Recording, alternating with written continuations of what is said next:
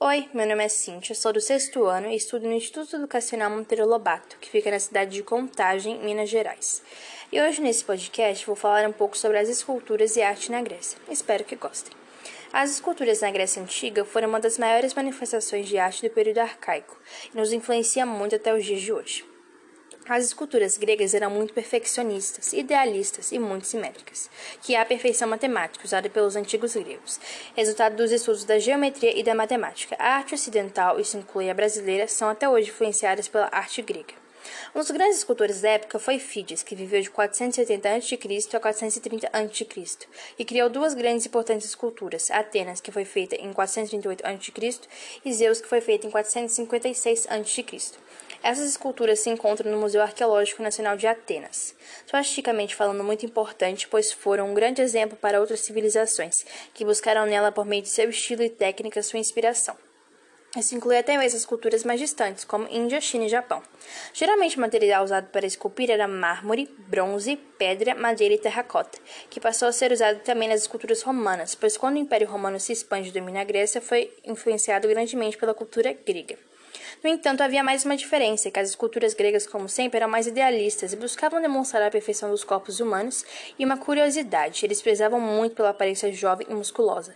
Inclusive algumas críticas, e elas pois não mostravam realidade. Era como se tivesse um leve Photoshop, diríamos hoje em dia, sempre rostos simétricos, perfeitos, rejuvenescidos se necessário, é claro.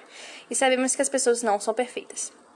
Um dos grandes marcos da arte da Grécia Antiga também foi o teatro, onde existiam dois gêneros teatrais. A tragédia, que era para um público superior, caracterizava-se por ser um gênero teatral de tensão permanente, que seria hoje em dia uma espécie de suspense e drama, com um final sempre infeliz e trágico. A população em geral, ou seja, as pessoas mais comuns, não frequentava esse tipo teatral, mas a comédia, que retratava acontecimentos do dia a dia.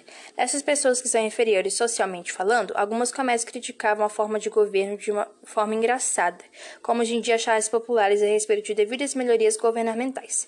Muitas coisas da arte grega chegaram até nós, como teatro, onde ocorriam grandes espetáculos, a ideia de perspectiva, recursos ilusionísticos na pintura, a literatura dramática, a poesia lírica.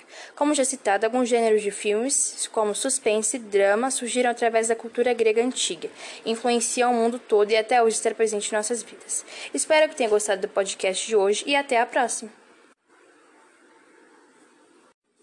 Oi, meu nome é Cintia, sou do sexto ano e estudo no Instituto Educacional Monteiro Lobato, que fica na cidade de Contagem, Minas Gerais.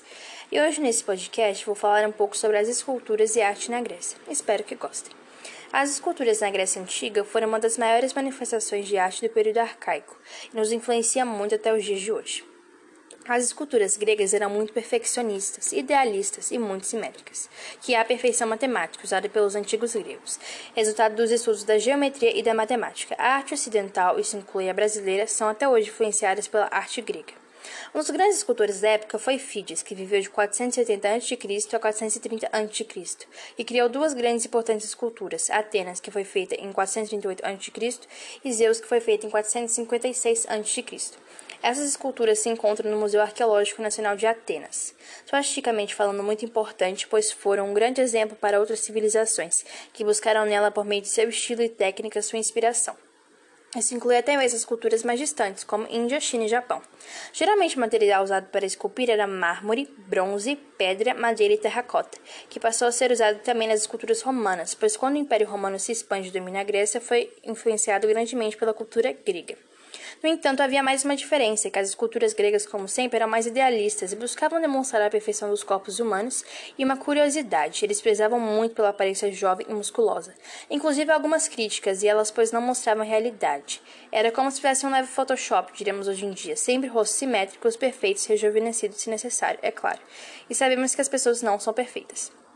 Um dos grandes marcos da arte da Grécia Antiga também foi o teatro, onde existiam dois gêneros teatrais. A tragédia, que era para um público superior, caracterizava-se por ser um gênero teatral de tensão permanente, que seria hoje em dia uma espécie de suspense e drama, com um final sempre infeliz e trágico. A população em geral, ou seja, as pessoas mais comuns, não frequentava esse tipo teatral, mas a comédia, que retratava acontecimentos do dia a dia. Essas pessoas que são inferiores socialmente falando, algumas comédias criticavam a forma de governo de uma forma engraçada, como hoje em dia classes populares a respeito de devidas melhorias governamentais. Muitas coisas da arte grega chegaram até nós, como teatro, onde ocorriam grandes espetáculos, a ideia de perspectiva, recursos ilusionísticos na pintura, a literatura dramática, a poesia lírica. Como já citado, alguns gêneros de filmes, como suspense e drama, surgiram através da cultura grega antiga, influenciam o mundo todo e até hoje está presente em nossas vidas. Espero que tenha gostado do podcast de hoje e até a próxima!